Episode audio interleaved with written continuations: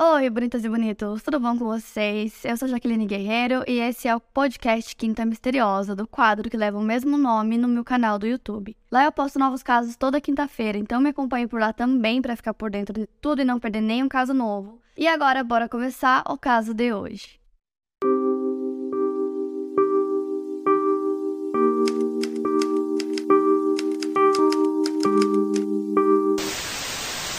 Catherine Susan Genovese nasceu no dia 7 de julho de 1934 em Brooklyn, na cidade de Nova York. Now on Netflix, inspired by the unbelievable true story of a fake hitman, comes the new movie, Hitman, from Academy Award nominee Richard Linklater. At 96% certified fresh on Rotten Tomatoes, critics are calling Hitman a smart, sexy crime thriller with surprises at every turn. Starring Glenn Tao and Adria Arjona, Hitman Now playing on Netflix and in select theaters. Rated R. Filha de Rachel e Vincent Genovese, todos a chamavam pelo apelido carinhoso Kitty. Ela era a mais velha de cinco irmãos que foram todos criados na área de Park Slope, no Brooklyn. Kitty era uma garota simpática e brilhante em seu ensino médio na Prospect Heights High School. Ela foi eleita a Class Cut-Up da turma, que quer dizer a pessoa mais engraçada, mais exibida da turma. Ela era muito querida por todos seus colegas. A vida era calma na comunidade em que ela e seus irmãos estavam crescendo, mas a segurança da cidade estava ficando pior, então em 1954 a mãe da Kitty testemunhou um assassinato. A experiência chocou tanto que fez com que ela decidisse que seria melhor se a família se mudasse de cidade. Então eles foram para New Canaan, no Connecticut, à procura de mais segurança. Mas a Kitty preferiu ficar na cidade grande seus pais não ficaram muito felizes com essa decisão da filha, mas respeitaram. Na época, ela tinha 19 anos, havia acabado de se formar no ensino médio e estava noiva de Rocco Fasolari, com seu casamento se aproximando. Na maioria dos fins de semana, ela viajava para Connecticut para visitar sua família, mas ela estava trilhando seu próprio caminho de independência. No final de 1954, o breve casamento da Kitty foi anulado e ela estava sozinha. Ela era uma mulher determinada e independente, então nos anos seguintes ela passaria por diversos empregos. Ela acabava ficando entediada com os empregos mais comuns e ela acabou aceitando trabalhar como bartender e encontrou a emoção que ela estava procurando. A Kitty tinha uma relação muito próxima com um dos seus irmãos mais novos, chamado William. Sempre que ela ia à casa dos pais para visitar os finais de semana, ela levava o irmão para passear com seu Fiat vermelho e, segundo ele, a Kitty parecia saber de tudo. Ele tinha muitas perguntas e ela sempre estava disposta a passar tempo com ele e responder tudo que ele perguntava. No seu trabalho, ela começou a receber apostas em corridas de cavalos dos clientes do bar no ano de 1961. Ela acabou sendo pega e foi presa. Por conta disso, ela perdeu seu emprego. Essa prisão geraria o que se tornou a fotografia mais famosa da Kitty. Pouco depois de sair da prisão, ela conseguiu se recuperar e começou a trabalhar como bartender no Eve's 11th Hour Sports Bar em Hollis, no Queens. A Kitty era uma jovem ambiciosa e não tinha medo de trabalhar. Ela trabalhava em vários turnos duplos, durante o dia sendo secretária em uma empresa de seguros, enquanto trabalhava à noite no bar. Ela estava tentando economizar dinheiro para abrir o próprio restaurante italiano e não muito tempo depois de ser contratada por sua tamanha dedicação ao trabalho, ela acabou assumindo a gerência do local. Ela cuidava do bar e também fazia outras tarefas, incluindo contabilidade e pagamento de fornecedores e reparadores. Todos os clientes que frequentavam o bar regularmente adoravam ela, ela era uma mulher muito respeitada. A Kitty era homossexual, algo que era considerado ilegal na época, por isso não era um assunto que ela falava abertamente com as pessoas. Seus clientes regulares no bar sabiam disso, mas a sua família nunca nem desconfiou. Ela conheceu Mary Ann Zielonco no Swing Rendezvous, que era um bar frequentado majoritariamente por mulheres lésbicas na época, que ficava em Greenwich Village. No bar, a Kitty se aproximou da Mary Ann, que estava bebendo uma cerveja, e perguntou se ela não a conhecia de algum lugar. A Mary Ann disse que não e deu a Kitty o endereço onde ela morava, dizendo que havia um telefone público bem na frente. A Kitty achou o apartamento da Mary Ann e deixou um bilhete dizendo que ligaria para ela no telefone público às 7 da manhã. Ela ligou e as duas começaram um relacionamento. Em março de 1963, a Kitty se mudou para um novo apartamento em um prédio tranquilo de dois andares chamado Kew Gardens. O apartamento ficava na Austin Street e não muito tempo depois, a Marianne se juntou a Kitty no local. Juntas elas tinham um poodle chamado Andrew, que a Kitty deu de presente para Marianne depois de uma briga, de uma discussão que elas tiveram. E as duas viviam super bem, tinham dias muito tranquilos morando nesse apartamento novo. E a Kitty costumava levar a Marianne com ela para as viagens de final de semana para casa dos pais. E aí eles nem imaginavam que elas eram um casal, então ela sempre levava Ann, e eles achavam que era apenas uma colega de quarto. Então eles não sabiam realmente que elas estavam num relacionamento. Em 1964, Nova York era uma cidade extremamente perigosa. Só naquele ano aconteceram 636 assassinatos. No dia 13 de março do mesmo ano, a Kitty tinha 28 anos de idade. Ela sai do trabalho dela no bar por volta das 3 horas da manhã, pega o carro dela, o Fiat vermelho, e vai dirigindo para casa. Ela chega por volta das 3h20. Ela e a Marianne completavam um ano de namoro, então ela estava muito ansiosa para chegar logo em casa. Infelizmente, naquela noite, o seu caminho se cruzaria com um homem chamado Winston Mosley, de 29 anos. Winston trabalhava como operador de máquinas na Ray Graham, uma empresa de máquinas de negócios em Mount Vernon, cidade ao norte de Bronx. Ele mexia com cartões de dados para os computadores Remington Rand de primeira geração da empresa. Winston era casado e tinha dois filhos. Sua esposa trabalhava nos turnos da noite como enfermeira, enquanto ele vivia uma vida secreta, andando pelas ruas da noite e procurando por vítimas. Em seu caminho para casa, na noite daquele dia 13, a Kitty parou em um sinal vermelho na Hoover Street e o Winston anotou naquele caminho. Ela era a vítima perfeita para ele, uma mulher sozinha. Ele deu meia volta e a seguiu até em casa. Sem perceber que estava sendo seguida, a Kitty estacionou seu carro no estacionamento da Long Island Railroad, que ficava adjacente ao prédio onde ela morava, o Kew Gardens. Winston estacionou seu carro, um Chevrolet Corvette branco, nessa mesma rua. A Kitty estava a apenas 30 metros do apartamento dela, então ela tranca o carro e começa a andar em direção ao apartamento, quando ela percebe que tinha um homem parado, esperando na entrada do estacionamento. Ela ficou preocupada vendo aquele homem ali e a entrada para o apartamento dela ficava atrás do prédio. Então, mesmo assim, ela decidiu subir a Austin Street porque ela sabia que lá tinha uma cabine telefônica que ela podia ligar para a polícia caso acontecesse alguma coisa. Então, ela começa a subir essa rua e o Winston vai seguindo ela. Ele começa a correr, alcança ela na frente de uma livraria e nesse momento tudo aconteceu muito rápido. Eles ela duas ou três vezes na frente da livraria. E nesse momento ela começou a gritar: Meu Deus, ele me esfaqueou, me ajude. Era três e pouco da manhã, era uma noite fria e escura, então as pessoas estavam dentro de casa com as janelas fechadas. E quando ela começou a gritar, algumas pessoas conseguiram ouvir, mas era muito difícil de ver o que estava acontecendo. Os primeiros golpes não foram fatais para Kitty, mas ela estava com muita dor. Do outro lado da rua tinha um homem chamado Robert Moser que morava no sétimo andar. Ele ouviu os gritos, então ele abre a janela e grita: Deixa essa garota em paz, sai daí, porque ele achou que eram namorados brigando. O Winston ficou assustado com aqueles gritos, decidiu fugir e deixou a Kitty ali. Então ela estava machucada, né? Ela começou a tentar é, ir em direção ao apartamento dela. E depois que o homem deu os gritos, ele fechou a janela e voltou a dormir, porque ele não percebeu que ela estava machucada, ele achou que era uma briga de namorados e pensou que o incidente tinha acabado. No prédio Mowbray, um homem chamado Joseph Fink, que trabalhava como operador de elevadores no turno da noite, conseguiu ver o primeiro ataque que a Kitty sofreu, ou seja, ele sabia que ela havia sido esfaqueada porque ele viu toda a cena. Por um momento passou em sua cabeça pegar seu taco de beisebol, mas ao invés disso, ele foi até seu apartamento que ficava no porão para tirar uma soneca. A Kitty logo saiu de vista, se agarrando ao prédio, tentando voltar para a casa dela e a entrada ficava nos fundos do prédio. Muitas pessoas conseguiram ouvir os gritos dela, mas quase ninguém viu realmente o ataque ou os ferimentos da Kitty, porque quando iam até a janela para ver o que estava acontecendo, não conseguiam enxergar nada. Entretanto, pelo menos dois moradores ligaram para a polícia para relatar os barulhos que eles estavam ouvindo.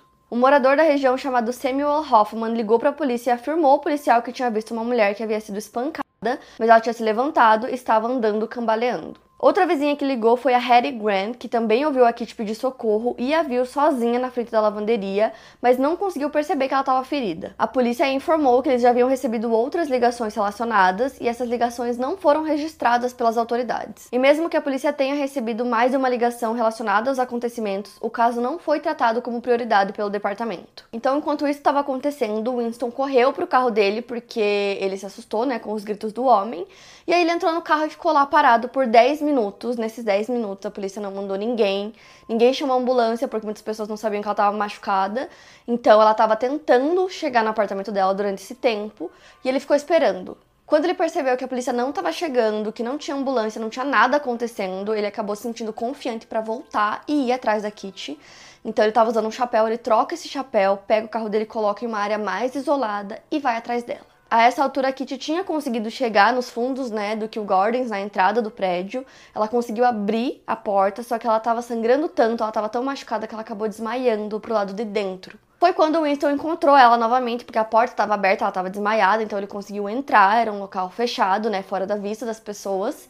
E aí ele esfaqueou ela mais 15 vezes. Em algum momento do ataque, ele também abusou dela, que já estava gravemente ferida. Quando ela retomou a consciência, ela tentou lutar, gritando novamente por socorro. No topo das escadas, o amigo e vizinho da Kitty e da Marianne, chamado Carl Ross, ele já tinha escutado os primeiros gritos do ataque inicial, mas ele estava assustado demais para olhar pela janela. Então, ele esperou que os barulhos parassem. Só que agora ele estava ouvindo os gritos mais de perto, então ele ficou andando próximo da porta, pensando no que ele faria e finalmente decidiu abrir a porta. No pé da escada ele conseguiu ver a Kitty, ela estava deitada de barriga para cima, tentando falar com ele, ao mesmo tempo que era esfaqueada.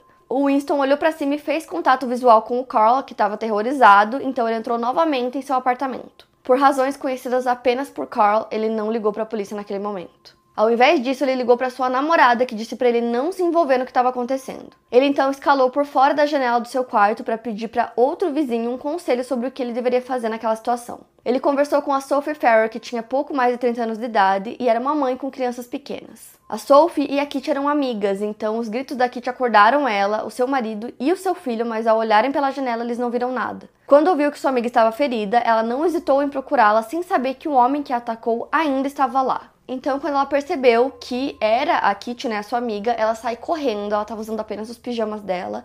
Ela encontra a amiga na entrada do prédio e ela vê o Winston que foge, ele roubou 49 dólares da Kitty, saiu correndo. A Kitty agonizava, então a Sophie percebeu que a amiga estava ali no chão, em uma poça de sangue, tinha muito, muito, muito sangue. Então ela estava com dificuldade para chegar até a Kitty por conta do sangue, então ela acabou deixando manchas de mão na parede. E a Kitty ainda estava viva quando a Sophie conseguiu chegar até ela, e aí ela gritou pro Carl, pro vizinho ligar para a polícia, e finalmente ele ligou às 3h55 da manhã.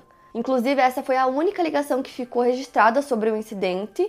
Mas como demoraram muito para ligar, demorou muito para a polícia fazer alguma coisa, não deu tempo de salvar a Kitty e ela morreu nos braços da amiga. Tudo que a Sophie pôde fazer foi confortar a amiga naqueles últimos momentos de vida. Ela estava muito machucada, ela não conseguia nem falar. A Sophie disse que esperava que a amiga soubesse que era ela que estava ali, que ela não estava sozinha. Enquanto tudo isso acontecia, a Mary Ann, a namorada da Kitty, estava dormindo e ela foi acordada pela polícia um tempo depois para ir até o necrotério fazer o reconhecimento do corpo.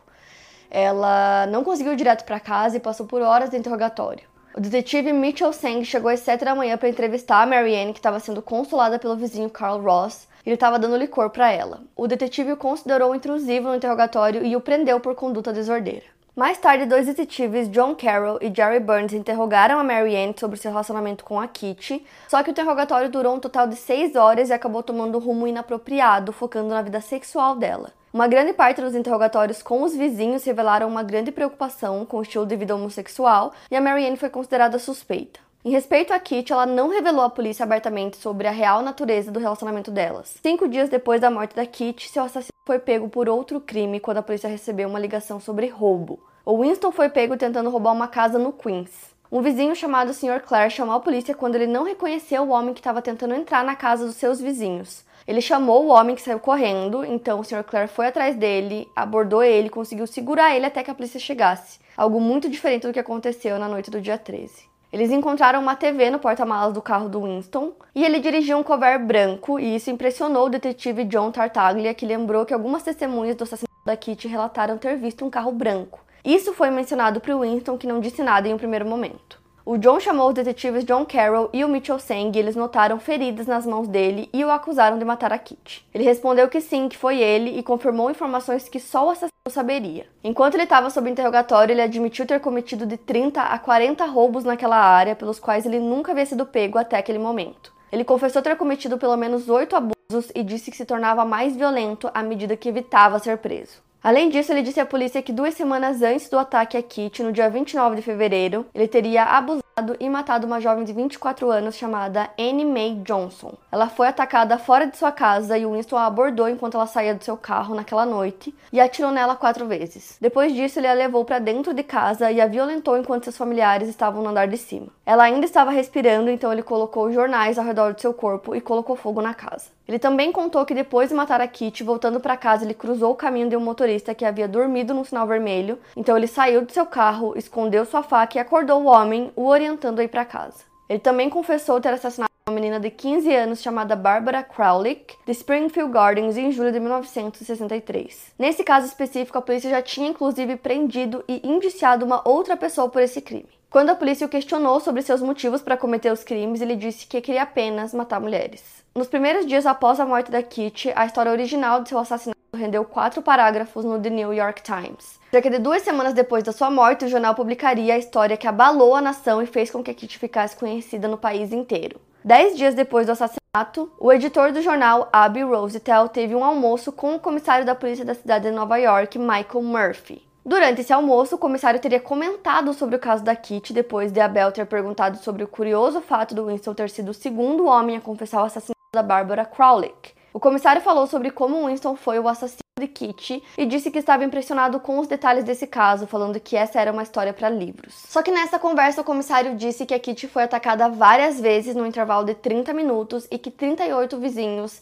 não fizeram nada para ajudá-la. E essa história impressionou o editor que voltou para o escritório e junto com o Martin Gansberg, os dois escreveram uma matéria falando sobre o caso, só que eles não foram checar nenhuma das informações é, porque ele disse que, como as informações vinham da polícia, elas eram verdade. O artigo foi para a primeira página e foi publicado no dia 27 de março de 1964. E o título era 37 que viram o assassinato e não chamaram a polícia. Apatia pelo esfaqueamento de uma mulher do Queens choca inspetor. O jornalista acabou tendo um erro de digitação, já que na verdade ele queria ter colocado 38 pessoas e não 37. O artigo começa da seguinte forma: Por mais de meia hora, 38 cidadãos respeitáveis e cumpridores da lei no Queens observaram um assassino perseguir e esfaquear uma mulher em três ataques separados em Kew Gardens. Duas vezes o som de suas vozes e o súbito brilho das luzes de seus quartos o interromperam e o assustaram. Cada vez que ele voltava, a procurava e a esfaqueava novamente. E essas informações só se provaram incorretas anos depois, então quando saiu essa matéria, as pessoas estavam completamente chocadas, né? Pensando que 38 pessoas viram tudo acontecer e não fizeram absolutamente nada, quando na verdade é, alguns vizinhos ouviram os gritos da Kitty, mas quando eles olhavam pela janela não conseguiam ver nada, ou algumas pessoas que viram ela não perceberam que ela estava machucada. Então o artigo criticava a insensibilidade das pessoas com a violência. E no artigo tinha um pequeno depoimento de uma testemunha que não foi identificada, onde ela dizia que ela não tinha agido para tentar salvar a jovem, porque ela não queria se envolver. Mais tarde descobriram que era o Carl Ross, né, essa testemunha, que no caso foi o homem que eu falei para vocês que viu tudo que aconteceu, olhou nos olhos do Winston e decidiu, né, escolheu não fazer nada. Então, assim, esse artigo tinha muitos erros, muitas imprecisões, né, sobre o que realmente aconteceu, só que ele chocou as pessoas, então ele chamou muita atenção e teve muita repercussão, que era o que o Ab esperava que acontecesse. E nisso acabou se criando uma lenda ao redor da Kitty. E naquela época as pessoas já estavam muito traumatizadas devido à morte do presidente Kennedy, e aí logo depois aconteceu né, esse crime com a Kitty, onde parecia que 38 pessoas viram e não fizeram nada, e por conta disso o país inteiro se chocou com a notícia. O Abby Rosenthal, que foi quem escreveu o artigo, acabou lançando um livro sobre o caso, que foi lançado de forma super rápida no mesmo ano, chamado 38 Testemunhas. E nesse livro ele reafirmava as mesmas coisas que estavam no artigo, né, essas informações que mais tarde se provaram falsas. Alguns meses depois, no julgamento do Winston, o seu advogado, nomeado pelo tribunal, Sidney Sparrow, reconheceu a culpa de seu cliente, mas tentou poupá-lo da cadeira elétrica alegando insanidade. Ele foi examinado por um psiquiatra que descobriu que ele tinha tendências à necrofilia psicopatia, mas ele não poderia ser considerado insano perante a lei. O júri de 11 homens e uma mulher, oito brancos e quatro negros, precisou de pouco tempo e rejeitou seu pedido. No dia 11 de junho de 1964, ele foi considerado culpado. Ele foi condenado à morte na cadeira elétrica e a indignação da nação ficou evidente quando, depois de sua condenação, houveram aplausos no tribunal. Três anos depois, em 1967, Nova York aboliu a pena de morte, o que fez com que o Tribunal de Apelações de Nova York mudasse a penalidade do Winston e ela foi convertida para uma sentença de 20 anos à prisão perpétua. Ele só foi acusado do assassinato da Kitty. Então ele estava preso na Clinton Correctional Facility, uma penitenciária de segurança máxima, mas aí no dia 18 de março de 1968 ele fugiu em Buffalo, Nova York, enquanto era transportado de volta para a prisão de Attica após receber tratamento para uma lesão auto-infligida ele fugiu para uma casa vazia próxima e ficou escondido por lá durante três dias, até que no dia 21 de março, os proprietários do local, Matthew e Janet Kulaga, retornaram para casa. O Winston estava com uma arma que ele conseguiu roubar na fuga, então quando o casal chegou, ele começou a ameaçar os dois, amarrou eles e manteve-os em cativeiro por horas. Ele abusou da Janet na frente do marido dela. Depois disso, ele fugiu usando o carro do casal e foi para Grand Island. E lá ele entrou em outra casa, né, invadiu outra casa e manteve uma mãe e a filha como reféns. Nesse momento a polícia já estava atrás dele, então conseguiram rastrear ele até a casa. Foram até lá e aí eles conseguiram libertar a mãe e a filha e o Winston acabou se entregando. Por conta dessa fuga foram adicionadas outras duas sentenças de 15 anos à pena dele. Em 1971, ele participou de uma rebelião que deixou 33 presos e 10 reféns mortos. Em 1977, ele obteve um diploma de bacharel em sociologia. E na medida que as pessoas tentavam entender o que tinha acontecido com a Kitty, surgiu um novo campo de pesquisa em psicologia focado na versão que se conhecia até então sobre o assassinato dela. O efeito espectador é descrito como um fenômeno social no qual os indivíduos podem ser menos propensos a intervir ou oferecer ajuda a uma vítima quando outras pessoas estão presentes pensando que outras pessoas podem ajudar, terceirizando a responsabilidade. O nome da Kitty foi citado mais de 100 vezes no Los Angeles Times. Um professor da Fordham University chamado Harold Taxushian chamou o caso de o incidente mais citado na literatura de psicologia social até os ataques de 11 de setembro de 2001. A família da Kitty foi destruída por sua morte, eles não compareceram ao julgamento do Winston e evitaram qualquer discussão sobre o assunto.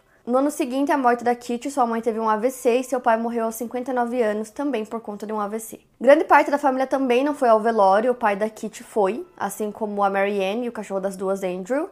Inclusive, o pai dela pediu para Marianne se ele poderia ficar com o cachorro, mas a Marianne disse que não, porque ele tinha sido um presente da Kitty para ela. Só que naquele dia o cachorro sumiu, e na verdade o pai da Kitty pegou o cachorro, levou para casa, porque ele achava que o cachorro poderia trazer algum tipo de conforto para a mãe da Kitty, o que acabou não acontecendo, ela ficava ainda mais triste por conta do cachorro. Então ele acabou doando o animal. Então a família dela basicamente não falava praticamente nada sobre o assunto, eles meio que decidiram que seria melhor assim. E não foi publicado na época que a Sophie, amiga da Kitty, ficou lá com ela nos últimos segundos de vida, então eles acreditavam que a Kitty tinha morrido sozinha. E eles também acreditavam no que saíram nos jornais, de que 38 pessoas viram o crime acontecer e que ninguém fez nada. O irmão mais novo da Kitty, William, apelidado de Bill, tinha apenas 16 anos quando ela morreu. Assombrado por isso, ele jurou ser o oposto de indiferente em sua vida, como acreditava que as 38 pessoas tinham sido. Depois de terminar o colegial, dois anos depois da morte da irmã, ele se alistou na Marinha, numa época em que os demais jovens evitavam alistamento. Ele foi enviado para lutar na Guerra do Vietnã e, com 19 anos, ele estava apenas alguns meses fora dos Estados Unidos, quando uma mina terrestre detonou próxima a ele, fazendo com que suas pernas fossem amputadas acima do joelho. Ele voltou para os Estados Unidos, se casou e formou uma família. Ele e seus irmãos não falavam sobre a Kitty. Eles evitaram toda a mídia em torno disso e se esforçaram para proteger a mãe de todas as conversas nas quais o assunto pudesse surgir. A mãe da Kitty faleceu em 1992 e depois disso, o William passou a ficar obcecado em saber mais sobre o que aconteceu nas últimas horas de vida da sua irmã. Em 2004, marcando o 40 aniversário da publicação sobre o caso, o The New York Times revisitaria essa história, admitindo os erros que publicaram na época como sendo verdade, e isso reforçou a fixação do William. Logo, ele conheceria o cineasta James Solomon e eles embarcariam num caminho de 11 anos para descobrir a verdade sobre o assassinato da Kitty. O resultado de todo esse esforço é um documentário chamado The Witness, que em tradução seria Testemunha. William descobriu que tanto The New York Times quanto o Abby Rosenthal eram muito conceituados na época e poucos realmente questionaram sobre o relato que deram do assassinato da Kitty. Nesse mesmo ano, a Marianne disse entre aspas: Ser uma mulher gay naquela sociedade era muito difícil, então ficávamos muito no armário. Na verdade, sua família não sabia. Quer dizer, eles sabem agora, mas houve negação lá. Foi muito difícil. Fecha aspas. Foi por isso também e por respeito à sua amada que ela manteve a real relação entre as duas em segredo por anos. Outra coisa também é que ninguém sabe ao certo de onde veio o número 38 nesse caso. O registro policial tinha 38 entradas, mas nem todas elas eram testemunhas. Não existem evidências reais de que 38 pessoas assistiram ou sabiam o que estava acontecendo com a Kitty naquele momento e escolheram não auxiliá-la. O que impressionava William era o fato do artigo ter focado muito nas testemunhas e pouco no assassino que já havia sido capturado. Embora muitas pessoas tenham ouvido os gritos da Kitty, apenas duas confirmaram terem testemunhado o ataque em si. Foram apenas o Carol Ross e o Joseph Fink, operador de elevador. O Joseph teria visto o ataque em si e escolhido não ligar para a polícia. William descobriria nessa jornada que a irmã era homossexual, algo que ninguém da sua família sabia. E como eu falei para vocês, a Marianne acompanhava muitas vezes a Kitty em suas viagens a Connecticut, né, para visitar a família, mas eles a conheciam apenas como uma colega de quarto. Quando William iniciou sua busca, ele descobriu que na verdade sua irmã não morreu sozinha. Ele acabou conhecendo a Sophie, a mulher que acabou arriscando a própria segurança para chegar até a Kitty. Averiguando documentos oficiais, William percebeu que apenas 5 das supostas 38 testemunhas haviam sido chamadas para depor no julgamento. Eram elas Samuel Coshin, Robert Moser, a Sophie Ferrer, Andrea Pick e Rain Frost. A Irene morava no apartamento 204 no prédio da frente de onde o ataque aconteceu. Ela disse que ouviu alguém gritar, então ela foi até a janela para ver e ela viu um homem e uma mulher na frente da livraria. Ela observou os dois por alguns segundos, nada aconteceu, então ela voltou a deitar. E aí, pouco tempo depois, ela escuta os gritos da Kitty dizendo que tinha sido esfaqueada. Ela corre novamente para a janela, vê a Kitty ajoelhada e vê o homem correndo, né, saindo dali. O Robert Moser era o homem que morava no 715 e que gritou para o Winston sair dali, que foi o que assustou ele, e ele acabou saindo correndo. A Sophie foi entrevistada e perguntaram para ela se ela faria novamente o que ela fez pela Kitty naquele dia, e ela respondeu que sim. Só que quando saiu a matéria, a entrevista dela foi completamente invertida e depois disso ela decidiu que ela nunca mais falaria sobre o caso com a mídia. E por conta do documentário, é, a polícia acabou fornecendo para o William os arquivos originais do caso e foi aí que ele descobriu que realmente tinham 38 pessoas mas isso não significava que as 38 eram testemunhas. Então, na verdade, ao todo foram 38 pessoas com quem a polícia conversou, né? E dessas 38, ele conseguiu conversar com algumas, né, anos depois. E aí, essas testemunhas disseram que a polícia mentiu muito nesses relatórios, onde eles faziam parecer que essas pessoas haviam ouvido várias coisas e tinham escolhido não intervir. Mas a verdade é que a maioria dessas pessoas ouviram apenas o primeiro grito da Kitty, eles foram até a janela, não conseguiram ver nada na rua e voltaram a dormir. Então, basicamente, o que mais estava errado naquele artigo que ficou conhecido no mundo todo, fez o caso ficar muito na mídia, foi essa afirmação de que 38 pessoas viram. Então, quando você afirma isso, quer dizer que tem 38 testemunhas oculares que viram o crime acontecer, quando na verdade não foi isso que aconteceu de forma alguma. A lenda em torno do caso da Kitty e as testemunhas apáticas inspiraria não somente o campo da psicologia, mas mudaria a lei e as respostas a emergências. Anos antes do assassinato da Kitty acontecer, já existia pressão para que um sistema centralizado de resposta a emergências fosse criado. Porém, sua morte e as consequências dela são consideradas oficialmente como catalisadores de implementação do número nacional de emergência em 1968. Esse número é o mundialmente conhecido 911.